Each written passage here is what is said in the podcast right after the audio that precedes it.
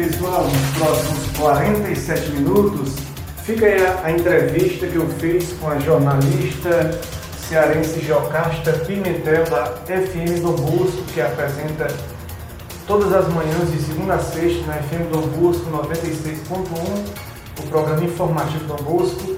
Um bate-papo legal sobre a história dela, sobre os trabalhos dela, sobre a visão delas em relação ao mundo.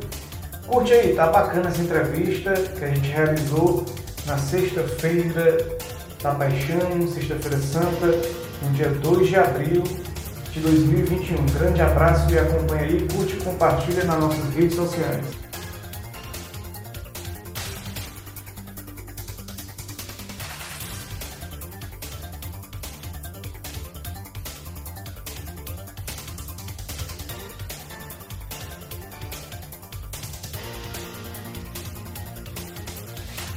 Muito boa tarde, muito boa noite.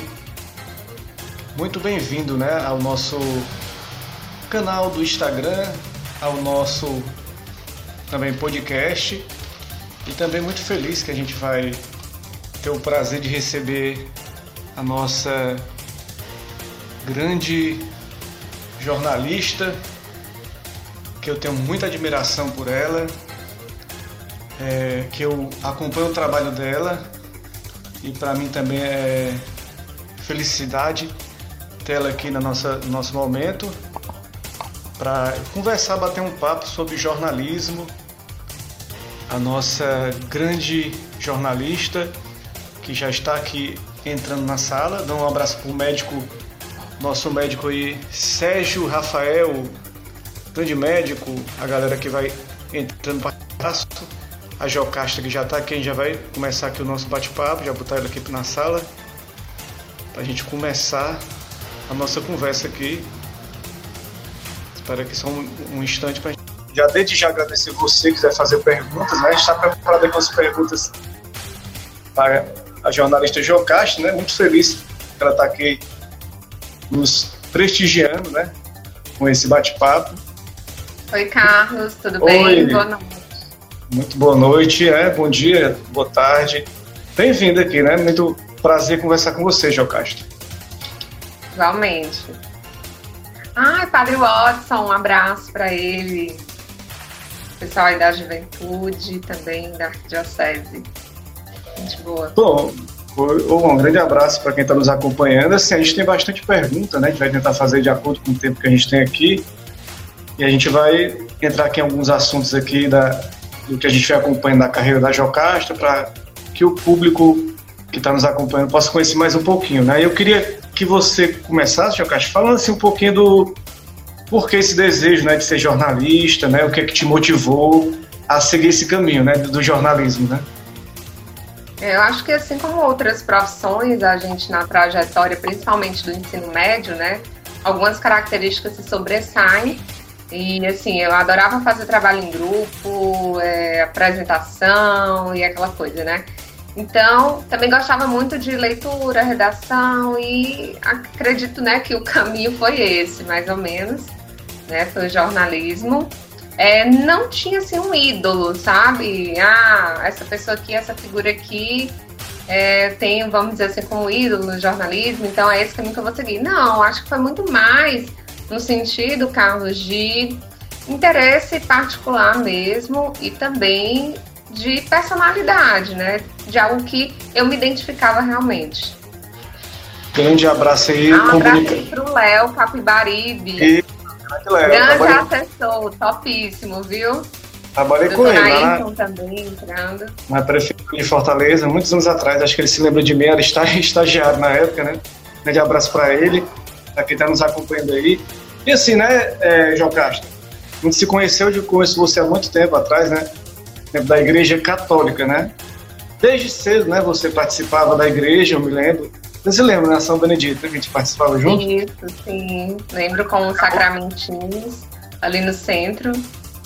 Isso. Eu fazia, eu me lembro que eu fazia parte do grupo da, da Pastoral da Juventude e a gente fazia aqueles comentários da, da missa, né? E você, faz, você e sua irmã, que eu me lembro, faziam aquela parte da, do acompanhando o padre, né? Magalhães na época. grande Padre Magalhães. Isso, fomos coroinhas, eu e Jordana. Padre Magalhães ainda segue firme lá, viu? É, é eu gosto muito dele. Um dia, um dia desse eu vi ele no centro. Aí você começou, assim, na igreja católica, né? Então, nos meios de comunicação católica, você acabou também indo para um meio de comunicação que é muito importante, que, é, que já existe há muitos anos, que é FM Dom Bosco, né? O grupo de comunicação Dom Bosco faz esse programa importante que é Informativo Dom Bosco, eu queria que você falasse um pouco dessa experiência. Você vive uma coisa que você gosta, porque além do jornalismo, é a sua a religião, a católica, né? Como é que é viver essa experiência nesses anos todos que você se encaixou nesse projeto, né? E, e vem dando tudo certo para você, né? Assim, eu vou falar um pouco antes da Dom Bosco, certo? Para quem me conhece, enfim, desde pastorais, de grupos e movimentos, sabe que eu também trabalhei é, no Centro de Pastoral da Arquidiocese de Fortaleza, onde tive uma grata experiência assim, junto com o Padre Lino também, na agência de notícias Esperança, a Note, junto com a Jeane, o Vladimir, toda aquela turma boa. E essa experiência mais, vamos dizer assim, de um jornalismo pastoral, de um jornalismo comunitário, acredito que foi uma base bem sólida, assim, para é, o resto da minha carreira, até os dias de hoje. E a oportunidade chegou ainda quando eu estava cursando a graduação de fazer um estágio na Dom Bosco, que na época não tinha essa parte do jornalismo. A Dom Bosco ela era muito mais, vamos dizer assim, é, pastoral, oracional, musical, do que é, uma emissora que de fato tivesse um, um espaço dedicado ao jornalismo. Quando eu cheguei, então, nós abrimos esse espaço junto com a equipe e foi assim que o jornalismo se fortaleceu na FM Dom Bosco, né? No tempo que eu, que eu escutava Dom Bosco, que eu participava dos grupos católicos, eu me lembro muito bem, né, que eu, eu seguia com ele, o Claudenberg Neves, né, o Jurandir Villanova, esse pessoal todo antecedeu essa época de você do jornalismo, né, era uma, você falou, uma coisa mais musical, uma coisa mais com as informações ali da igreja, mas não tinha, não tinha esse, esse papel. Você realmente veio e deu essa cara nova né, na, na, na emissora, né? Trouxe uma. É, é até interessante, Carlos, para quem está chegando agora na live, e o Ataíde também entrou agora, a Neve Araújo também. É, a Dom Bosco, ela primeiramente foi uma emissora comunitária. Né? Existe uma distinção entre uma rádio comunitária, ela tem uma abrangência bem menor, se comparada às emissoras oficiais, FMs e AMs, e depois sim ela conseguiu a concessão pública como um FM educativa. Então a Dom Bosco é uma, é uma rádio educativa e isso já há 18 anos, né? Mas antes ela, ela começou como comunitária, né? Bacana. Agora sim, eu queria falar um pouco assim, algumas experiências que você teve sobre entrevistas, né? Eu me lembro que uma vez você entrevistou a. Foi, foi, foi em parceria com outros, com outros jornalistas. Você entrevistou a Dilma Rousseff, né? Foi um momento importante. Uhum.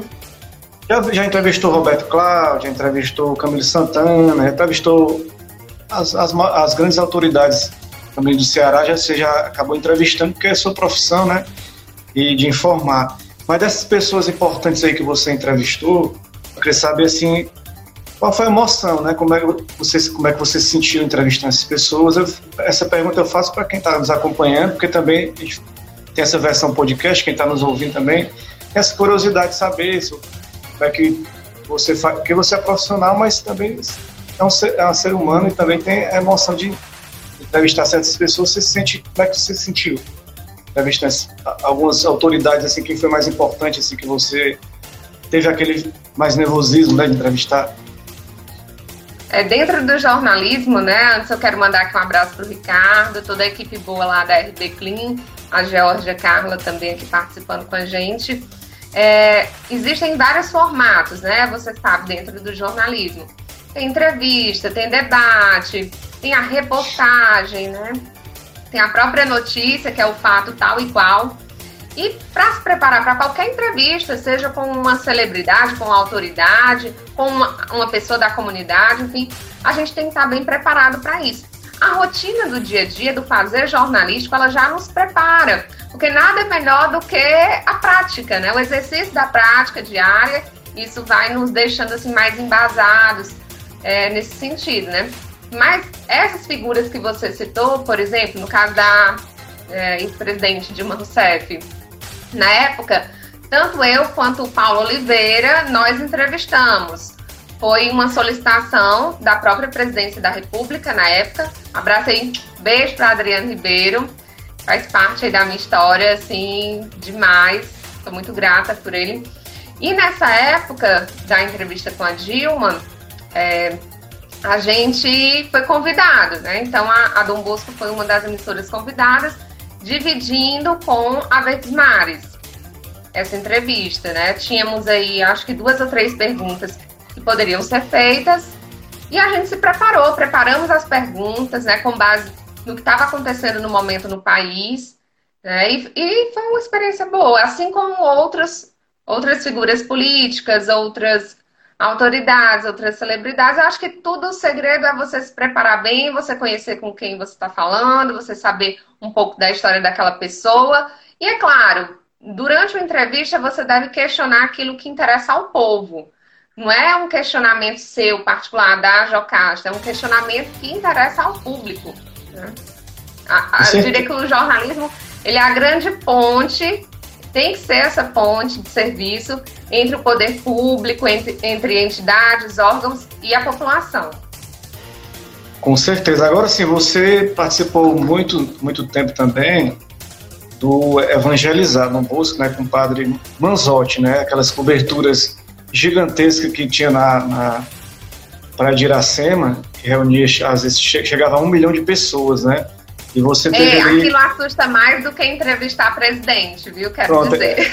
Era isso, era isso que eu ia perguntar, realmente, porque, porque você estava ali no meio da multidão e estava no contato com o público, né?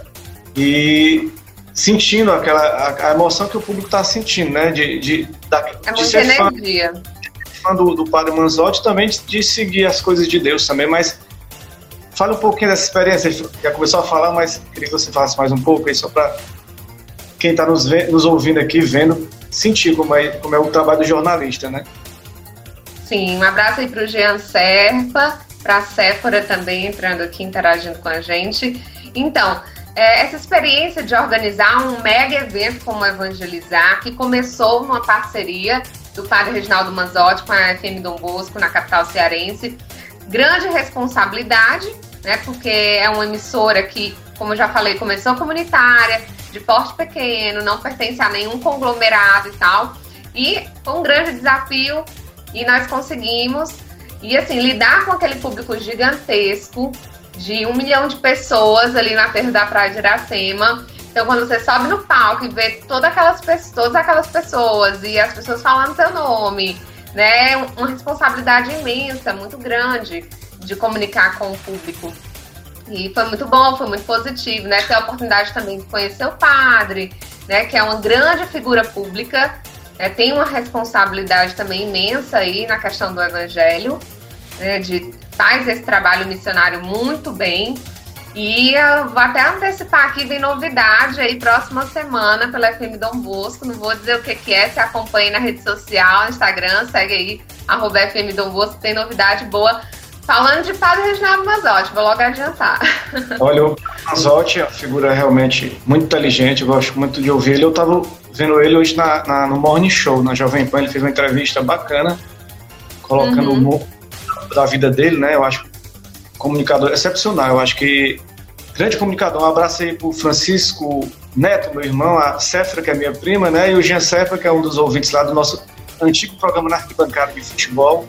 A dona. Socorro também, viu, Carlos, direto de São so... Paulo. Beijo para a senhora, dona Socorro. Grande Socorro, grande abraço. Agora, Jocasta, eu soube aí, né, eu vi ou que você ganhou alguns prêmios, né, algum, de alguns trabalhos jornalísticos. Um deles foi esse uhum. Filhos do Coração, né, que nessa categoria de radiojornalismo, é uma reportagem que você fez que fala da adoção, né? É, é como é que foi essa, essa reportagem? É um é, foi um projeto do Ministério Público, existe esse projeto atualmente, né? Então, é, é era encabeçado, eu não sei agora se ainda mantém ele como coordenador, que é o doutor Daírton, lá no Ministério Público do Ceará. Abraço aqui para nossa colega Babi, a Bárbara Danteias, lá da Assembleia Legislativa. Então, esse projeto, ele visa, Carlos, uma atuação muito importante do MP no sentido de viabilizar as gestantes futuras, né? É, é, pessoas que estão na gestação, né? Mulheres que estão na gestação e que não desejam ser mães, mas elas querem é, doar o bebê, doar o filho, né? Então, assim, esse procedimento, para quem não sabe, ele não se enquadra como crime. Por quê? Porque é todo legalizado, né? Tem toda uma importância. O Ministério acompanha a gestação daquela mulher, faz todo um acompanhamento de excelência. E nós optamos por fazer isso tendo em vista algumas situações na sociedade que muitas crianças acabam abandonadas. Né? E através desse projeto que o MP, junto com outros órgãos, né, encabeça aí, é, as crianças têm uma oportunidade, né? E essa mulher, ela não vai sofrer uma penalidade. Né? Então, e, aí, e, do outro lado, quem recebe também, né? Que é a mãe, que é a família adotiva, o pai adotivo, que tem a alegria de receber no seu lar aquela criança. Então, assim, tem, tem esses dois, dois lados da história, né? aquela mulher que ficou gestante, mas não deseja prosseguir, não deseja seguir a maternidade. E do outro lado, a família que deseja, de forma ansiosa, muitas vezes, ter um filho. É, então, a gente fez aí essa matéria bem bacana, mostrando esse projeto do MP e conseguimos aí alcançar o prêmio de jornalismo do Ministério Público, né? Muito bem, a, a Babi Dantana é jornalista competentíssima, concordo com a Jocasta. Eu conheço a Jocasta. Babi foi minha colega lá na Band colega? News, na foi minha passagem pela Band News, trabalhamos tá... juntas lá. Eu ia até falar sobre essa, na próxima pergunta, sobre essa questão da sua passagem sobre a Band News, mas essa questão da competência, eu concordo, a, a Jocasta, conheci dela praticamente desde criança, a Jocasta, né? Ela é uma menina que surgiu e cresceu e conseguiu é, conquistar seu espaço e esse trabalho que você falou aí dessa reportagem que foi premiada é muito importante. Eu acho que o, esse, o jornalismo ainda resiste com esse papel de informar, de trazer no, é, informações que às vezes estão escondidas e ninguém vê, né? Grandes reportagens que a gente acompanha aí, documentários, né?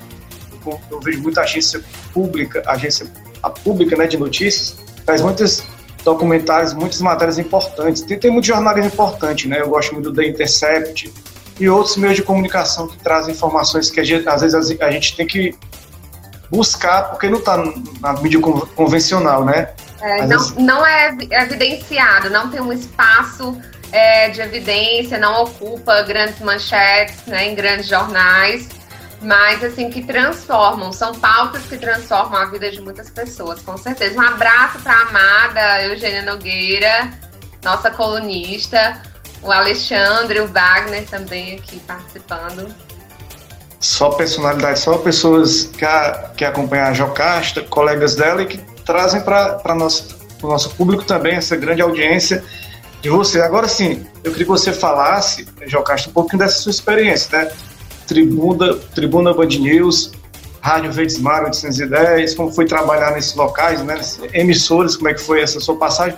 Inclusive meu irmão, que é o Francisco Neto, que está acompanhando, quando eu falei que ele entrevistar, ele, perguntou sobre isso, a sua passagem. Então ela está na, na tribuna Band News ainda, porque ele mora em São Paulo, né? Ele acompanha sim, muito. Eu disse, não, ele, eu acho que ela não está lá mais ainda, mas agora eu queria que você falasse um pouquinho dessa, da sua história nesses veículos de comunicação, né? Importantes, né? Esses dois veículos, né? Sim, foi uma grande experiência, marcou muito a minha trajetória no jornalismo. Já tenho mais de 10 anos de atuação, apesar de ser bem jovem. então, gente, é, quando a Band News veio para Fortaleza, eu recebi um convite da coordenadora, a Dina Sampaio. Beijo para a Dina.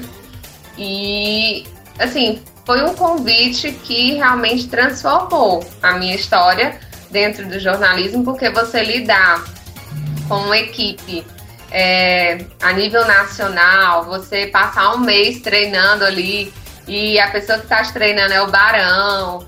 É, nossa, ter a oportunidade de conhecer, de trabalhar ao lado do Boixá, como eu tive, um, um grande ícone para a gente no jornalismo. Isso não tem nem como mensurar, sabe? É, projeta também um profissional a nível nacional, tem um peso, porque quantas matérias a gente fez por lá. E são amigos que eu trago, que eu levo até hoje, né? Foi uma experiência, assim, muito bacana, assim. Matérias investigativas. É, a Band News, ela trabalha com o hard news, que a gente chama, né?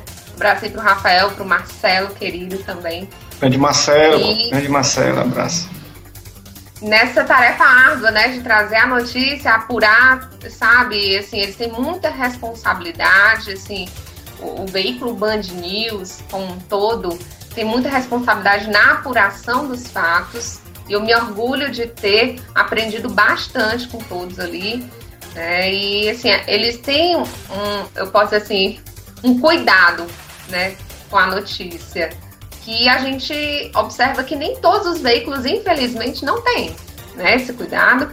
E eu aprendi muito nessa casa é, e agradeço a todos aí né, por estarem nessa minha bagagem. É uma experiência muito bacana. Você falou Bochá, Barão, né? O Bochá eu, eu acompanhava ele todas as manhãs. Eu acho que por volta de seis e meia da manhã ele entrava com um comentário muito bom. Eu ia trabalhar de manhãzinha escutando ele. Eu acho que foi uma grande perda do jornalismo da gente, né? Com certeza. Tanto ele como Paulo Henrique Amorim, grandes jornalistas que nos deixaram recentemente, né? Agora uhum. sim, Jocasta, você é né, uma mulher que conquistou seu espaço aí no, no, nos veículos de comunicação. Eu, no jornalismo né, em si, eu tenho entrevistado ultimamente muitas mulheres, mais no jornalismo esportivo, que era que eu atuo mais, né? Algumas de São Paulo, Curitiba, muitas de Fortaleza, algumas que estão crescendo muito no jornalismo, né, no jornalismo esportivo, e você conquistou seu espaço. Você acha que já as mulheres já chegaram no, no local que queriam chegar no topo ou ainda tem mais espaço para chegar, ainda pode conquistar mais?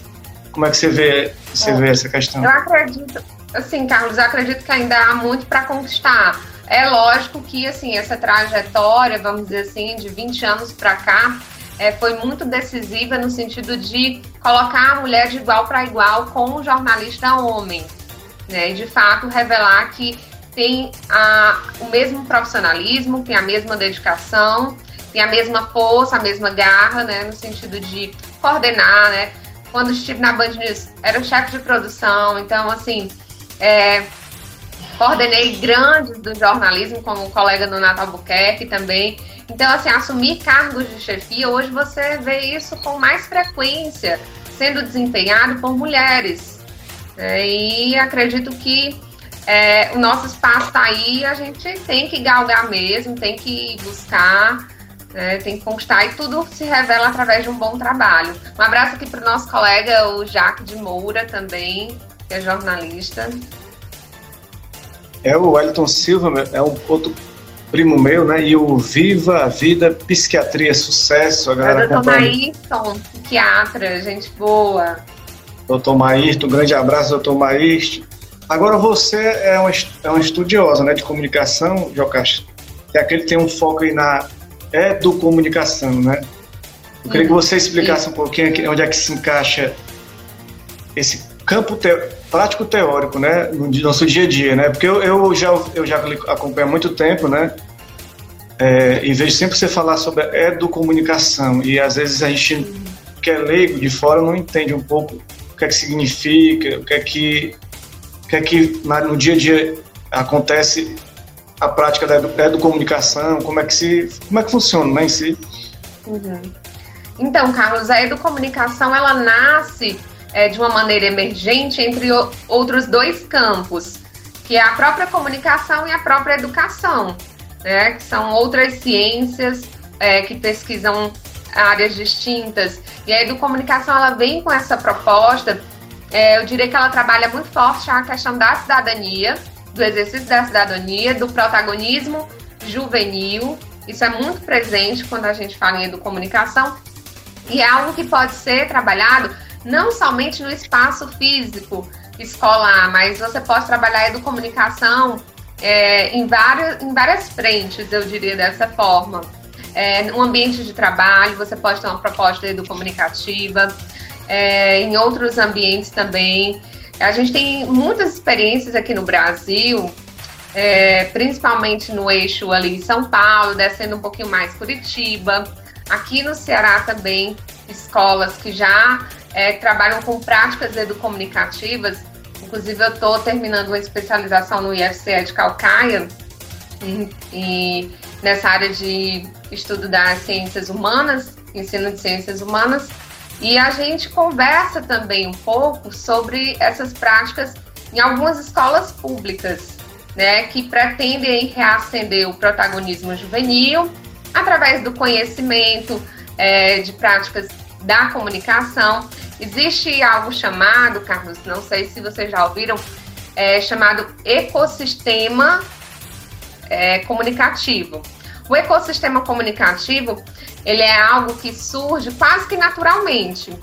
E a educomunicação ela vem justamente com as práticas que a gente chama para dar força àquilo que já está ali, presente no ambiente de alguma forma.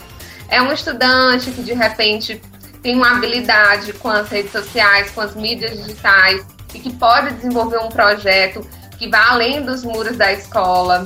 No ambiente de trabalho também há alguma ideia ali que pode surgir, que vai interagir com aquelas pessoas, com os atores daquele meio.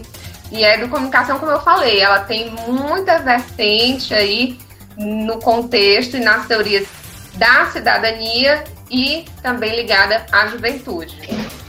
É, quando, quando eu estudava, é, eu estudei até em escola pública e a gente tinha muita questão de dos fanzines, dos jornalzinhos, a gente, a gente trabalhava é, as rádios, as rádios, inclusive aquelas rádios dentro da própria escola, nas caixinhas de som, nos intervalos do, da escola. Então a gente trabalhava, não sei se tem alguma coisa a ver isso aí, essa questão. A gente também trabalhava ia de sala em sala, explicar sobre a questão da carteira estudantil, tinha, tinha a questão do Grêmio, tinha toda uma, uma questão, envolver o jovem em relação a, a os jogos escolares, né, tinha toda uma, uma, uma, tentativa de incluir os jovens em, em, relação à informação, também um pouco na, naquela época não tinha as redes sociais que tem hoje, né, era diferente, né, uhum. nossa época uhum. era tudo... É. E esse, esse contexto da educomunicação, ele nasce principalmente na América Latina, e aí aqui no Brasil, quem colaborou muito para esse estudo foi o professor Ismar Soares, então quem tiver interesse também, ele é da USP, e, por coincidência, as irmãs salesianas, né, da qual é, eu faço parte no sentido de ser uma colaboradora de uma instituição salesiana. Até aqui mandar um abraço para o Brendo, ele que é seminarista salesiano, está aqui com a gente também. Então, assim, é uma, uma seara, inclusive a USP, a Universidade de São Paulo, abriu, há poucos anos atrás, uma graduação em educomunicação. Então, são formados profissionais educomunicadores, que podem atuar, como eu já falei, não somente em espaços educativos tradicionais, como escolas, mas em outros ambientes também. É, grande iniciativa, né? Agora sim, nos meios de comunicação atuais, né, a informação não se reduz, no caso, só a TV e ao rádio, né? A gente está vendo aí, e ao impresso também, né? Que tá, inclusive acabou, né? O jornal Diário do Nordeste impresso, mas também a gente vê que as redes sociais, os sites, podcasts, todo mundo está virando um produtor de conteúdo, né? E como é que você, como jornalista, você, é, faz para separar essa questão da notícia do achismo, né? Porque as redes sociais estão inundadas de notícias, de, de, portais, de sites, de podcasts, e o pessoal fica sem saber como é que se informa da, da maneira correta. Assim, você tem um ponto de vista em relação a isso? Eu vejo isso como uma oportunidade do jornalismo se fortalecer ainda mais. Eu acredito que essas multiplataformas, né? Esses dias eu estava participando de um evento lá de Florianópolis, na área da comunicação, e o primeiro palestrante que abriu, não vou recordar o nome dele aqui, mas era um palestrante da Espanha e um grande professor, um grande estudioso da área da comunicação, e ele dizia, ele usava o termo multitelas. Nós estamos vivendo a era das multitelas.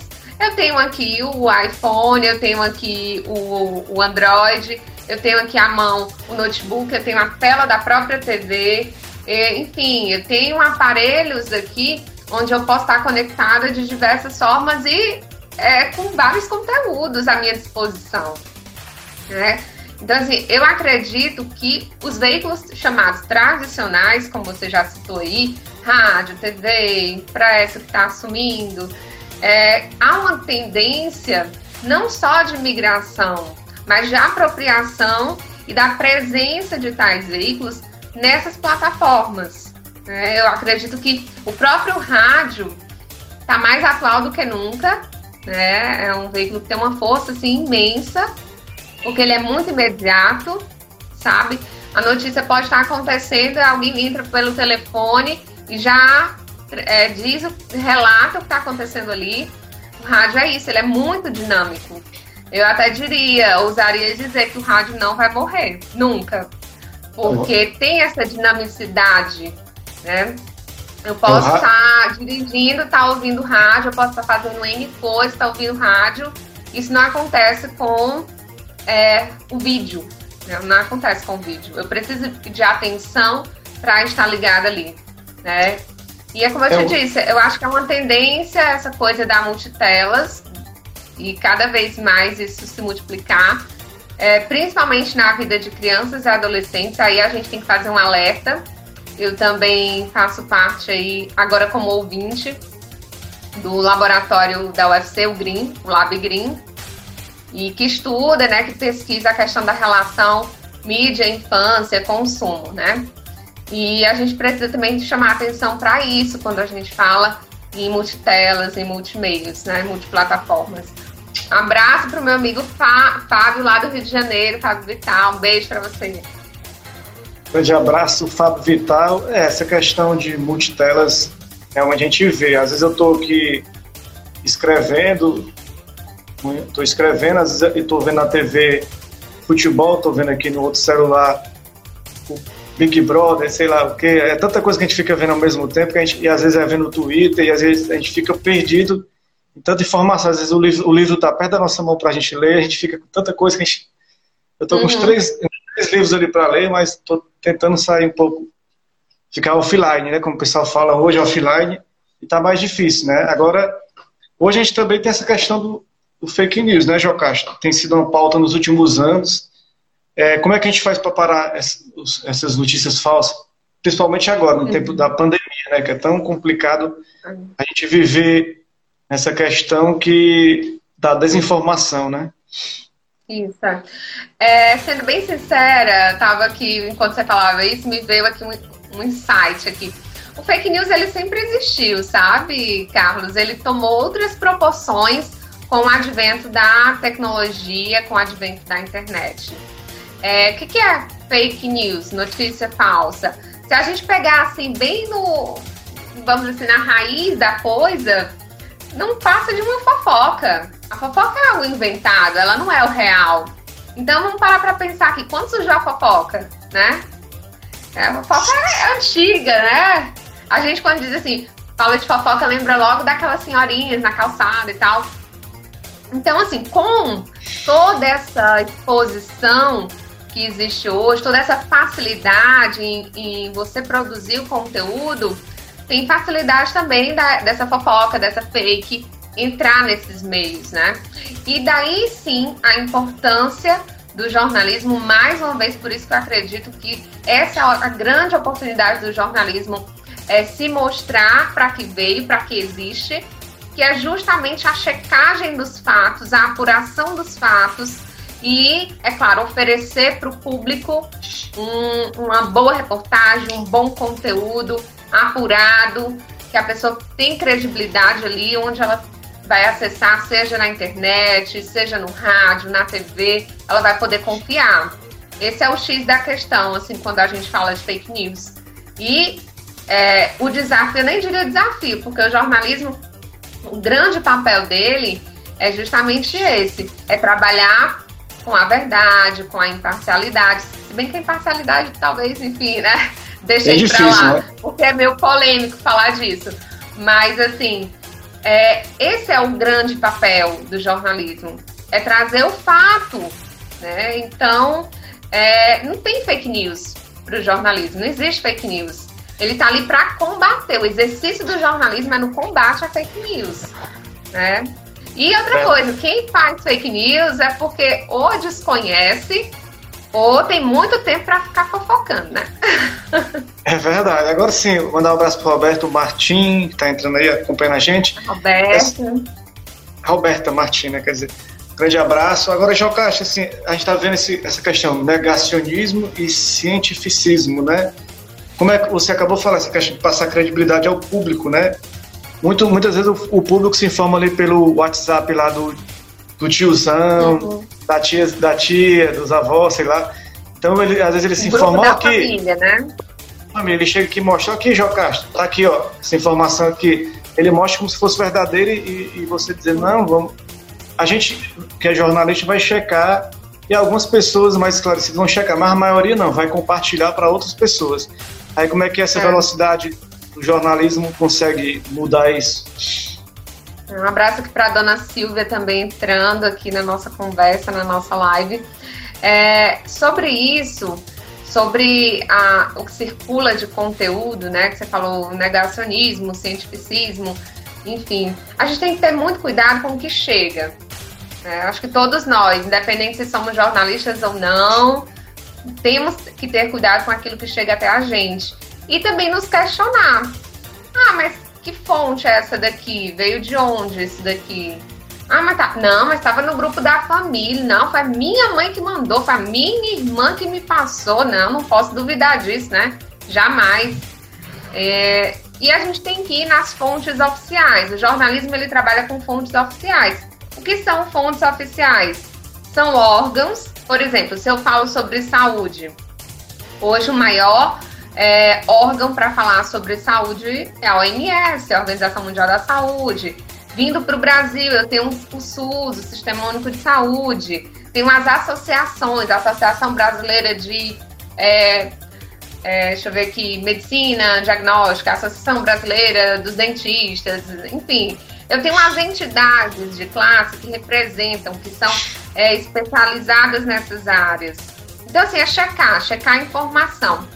A pandemia é, trouxe, é, quer dizer, o coronavírus trouxe uma outra pandemia, que é a pandemia justamente do negacionismo, da desinformação.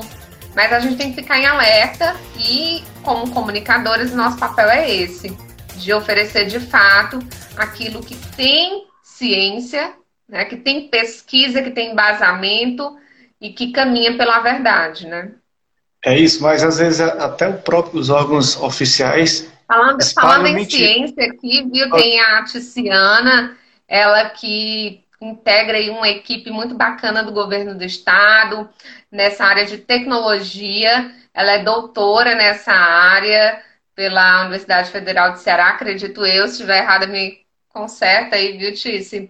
E colabora muito nessas ferramentas de informação junto à, à, à sociedade, né? Você acessa lá o site do governo na área de saúde e tem um, um chat, né? Que vai interagir junto com você, ela e, e outra equipe, né? Uma grande equipe aí por trás de tudo isso, né? Então, assim, é, tá aí, ó, uma ferramenta como essa que eu citei, né? Você tá num site oficial e você tem um chat que interage ao vivo com você de acordo com a sua pergunta. É, isso é uma, uma ferramenta que por trás dela tiveram é, perguntas que eram supostas, né, feitas pelas pessoas que iriam acessar o site, e tem o desenvolvimento dessa tecnologia é, baseado nas perguntas. E quais são as respostas? São respostas pautadas na ciência, respostas pautadas nessa área da saúde. É um exemplo prático, vamos dizer assim, né? É, a Jocasta Pimentel é conhecida mais pelo, pelo rádio, né? Mas também ela, eu já vi na TV Terra do Sol, né? Eu queria perguntar para você, Jocasta, qual que você se identifica mais, né? Eu acho que eu, eu, eu até sei, mas eu queria que você dissesse qual que você gosta mais. Tem rádio aqui do meu lado, eu vou dizer que eu me identifico com esse daqui. né, então, é, o meu berço é o rádio. Tive experiências com TV, assim, não descartaria um novo trabalho na TV, porque eu sou apaixonada por comunicação. Mas a minha praia, vamos dizer assim, é o rádio. Bacana. A, a, tá com algumas perguntas aqui terminando já pelo tempo, mas eu queria perguntar assim, quais são os seus planos para depois da pandemia, Jocasta? Meu Deus, primeiro, não sei nem quando é que isso vai acabar. mas assim, é, é, fato que a gente tem um novo estilo de vida, Carlos. É, nós não somos os mesmos de 2019 para cá, né? Então, assim, Acho que 2020 ele veio como um divisor para a humanidade inteira e a gente está lidando com isso. Temos que lidar da melhor forma possível, com muita responsabilidade, com muito pé no chão, apesar de às vezes é, ou desânimo, né? Enfim, outras coisas. Beijo para a Nayane, ela que é social media, se garante nessa área, topíssima. É, esses desafios que a pandemia impôs para a gente como um todo é, serem assim um baque para muita gente, né? Essa crise que se instalou aqui, principalmente no nosso país, com, um, muita coisa aí para ser vencida. Mas eu acredito que, que falando de jornalismo, não falando só da Jocasta, mas falando de jornalismo, a gente vai ter sim opções, e às vezes a pessoa fica dizendo, ah, mas o, o cenário aqui, o meio jornalístico aqui no meu estado é muito pequeno, só se restringe a, a X. Não, quem cria é você. Né? Ainda mais hoje que a gente tem tanta ferramenta à disposição, à mão, vamos dizer assim. E aí, se você quer, né, quem está acompanhando aqui a gente, de repente, né, entrar nesse meio, não fica assim pensando que ah, só tem jornal Y, jornal Z, e rádio X, rádio A, enfim. Não, você é que tem que ir, dar a cara a tapa mesmo, como se diz no popular, né? E fazer o teu nome, faz teu nome, né? é isso. E eu, eu perguntei sobre isso, essa questão depois da pandemia, mas eu queria saber assim, os, os seus sonhos daqui para frente, Jocasta, tem alguns sonhos que ainda você ainda pretende realizar? Existe algum, ainda pensa em Não, realizar eu vou falar de, Eu vou falar de coisas que eu estou trabalhando atualmente, né? Para além do jornalismo, é, é, eu quero muito aí também. Já tive experiência na pós-graduação da Católica, né, como no exercício, vamos dizer assim, do, da profissão de professora, né? E quero terminar essa pós que eu tô fazendo já a terceira, acho que eu tô me sabotando, né, para não ir para o mestrado, mas eu quero sim fazer o mestrado, também seguir essa outra carreira que eu diria que pode ser paralela ao jornalismo, inclusive. E tô fazendo aí, tem um projeto de um livro, que é de, da biografia de uma família, a família Iscariote, que é uma família lá do Rio Grande do Sul. Convidaram uma cearense para escrever, olha só. E vamos lá, os projetos são esses, né? Você falou em família, eu ia perguntar justamente isso, a questão da importância da, da família para você, né? Acho que para todos nós, mais do que nunca, principalmente nesse período, é, a base familiar tem sido o alicerce de muita gente, é, onde a gente pode se segurar, porque senão a gente se vê muito sozinho, né? Numa época dessa. E a família está perto das pessoas, né? A maioria das pessoas estão em casa. Quem não trabalha, eu sei que tem que sair todo dia, né? Para enfrentar aí esse vírus e o que ele traz. Mas acho que a família, ela, ela é fundamental não só num período de, difícil como a pandemia, mas sempre, né? É, no meu caso, eu, eu moro com a minha mãe e assim, tenho um relacionamento muito bom com a minha irmã. Meu pai faleceu, para quem sabe, quando a gente era pequena, né? Mas assim, elas duas são meu tudo. Então, acredito que assim como eu, outras pessoas também é, se, se veem como, como esse cotidiano, como esse dia a dia familiar ainda mais perto, né? Nós estamos assim muito próximos. Rola até aquela briguinha de vez em quando, né? Mas é isso, faz parte. E a Jocasta também, ela gosta, eu vejo muito, já acompanho ela, quer que ela tá com a camisa do time dela do coração, que é o Palmeiras, tá torcendo, é, tem um né? monte de coisa aqui do Palmeiras, é que eu não vou me levantar, tô de short, gente. Oh, na live a gente fica. Ó, na live a gente fica descalço, de short, né? Só bota uma blusa bonitinha, mas. Agora sim. Ah, tem alguém é... perguntando, gostaria de saber o que alimenta a Jocasta em termos de literatura, livros, séries, podcast. Minha nossa senhora. Esse é o meu irmão, Neto. O psicólogo, viu? Ah. Ele lá de São Paulo, tá em São Paulo, ele tá. Pode responder pra ele. Menina, assim, séries, Outland né, no Netflix, viu? Outlander no Netflix. Adoro bastante. Podcast, tem um podcast do. Ai, sou péssima de, de lembrar nome mas é do Gustavo Vieira, procura lá no Instagram Gus Vieira. Ele é muito bom, meu amigo, diga-se de passagem. Programa de rádio que eu gosto é o Missão Impossível da Jovem Pan, Lígia Mendes. Adoro. Hum, deixa eu ver. Livros, assim, atualmente eu tô lendo coisas da minha área de pesquisa. Então, assim, não tô lendo literatura nesse momento, né? E exercício profissional é ralando aí. Por várias horas, todo dia. Acho tá que eu consegui responder um pouquinho. Tá aí o nosso, nosso ouvinte telespectador que fez essa pergunta para Jocasta, que está feliz com o Palmeiras, né? Campeão da Libertadores, campeão da, é. do Brasil. Tem o Abel Ferreira aí, português. A minha idade, né? Eu tô com 41, a idade dele, 41 anos. É o Abel Ferreira, grande treinador, mais um português, né? No futebol brasileiro. Você acompanha muito ou é só aquela fã que vai, mas ou entende um pouco também, não, assim, eu gosto, eu gosto de futebol. No momento eu não tô acompanhando, assim, sempre, né? Mas assim, tenho assistido. Essa semana assisti jogo também do, do Palmeiras, né? Mas foi um, foi um jogo pequeno, né? Foi com um time foi no interior, inclusive por conta dessa questão, São Paulo está no lockdown, os estádios né, não, não estão funcionando, obviamente. Né? Então, os times, inclusive, é um grande desafio né, para os times brasileiros terem que se virar né, diante de tudo isso. Aí aparece o jogador é, com corona, e aí para, entra um substituto. É difícil para o futebol, tem sido muito difícil, né?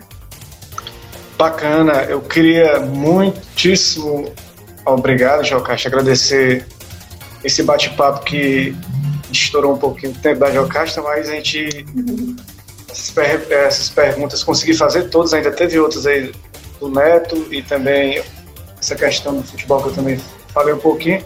Eu queria agradecer você, Jocasta, que se dispôs hoje, uma sexta-feira da paixão, né, uma sexta-feira onde tudo está parado, todo mundo refletir nessa questão, quem é católico, a questão de, de Jesus Cristo, né, quem é católico, e você se dispôs uhum. aqui a estar conosco nesse, nesse bate-papo. Eu agradeço muito, obrigado, viu, João Castro? Estamos aí à disposição, viu? Um abraço para todos que interagiram, participaram, acompanharam aqui a gente. Desde as sete horas, estão até agora. E já desejo aqui uma Páscoa abençoada para quem é cristão. Quem não é cristão, que nós tenhamos assim dias melhores, né? O que a gente espera, que a gente fique na torcida, que essa vacina chegue o mais rápido possível ao maior número de pessoas. Eu acredito muito, Carlos, que o Brasil só vai conseguir sair dessa crise instalada e o mundo também, porque a situação não é só aqui, claro, óbvio. Quando a gente tiver uma vacinação em massa e principalmente quando a gente se educar. Né? A, sociedade ela precisa se educar melhor ela precisa é, obedecer à ciência, obedecer às autoridades. Se é para fazer distanciamento social, vamos lá, vamos fazer. Se é para usar máscara, vamos usar, né? Óbvio, eu tô, tô em casa, tô no meu quarto, eu não tô usando máscara, o Carlos também. Mas sempre que sair de casa, fazer uso da máscara, né, gente? Isso daí já tá mais que é sabido por todos nós. É, então, eu fico nessa torcida por dias melhores. Inclusive, eu encerro o programa informativo Dom Bosco de segunda a sexta, às sete e meia da manhã, na 96,1, sempre dizendo isso. Né, que a gente está nessa torcida aí grande por uma esperança realmente aí que venham dias melhores para o nosso país e para o mundo inteiro com relação a esse vírus. Com certeza, já estamos vacinando aí quase um milhão por dia, já está chegando um nível bem legal e em breve a gente vai estar tá festejando com a família, com os amigos. Quem gosta de balada vai para balada, quem gosta da missa vai para missa. Quem gosta, quem gosta de futebol vai para o estádio. Isso. Com certeza. Quem gosta... Eita, aqui, ó, falando de futebol, eu vou encerrar dando um beijo, um abraço para um corintiano amigo meu, padre Denis Acácio Corintiano ama palmeirense, você não sabe. Ama demais, viu? tchau, Carlos. À aglomeração. Tchau, tchau, pessoal. Fica com Deus. Valeu. Até a próxima. Tchau, tchau.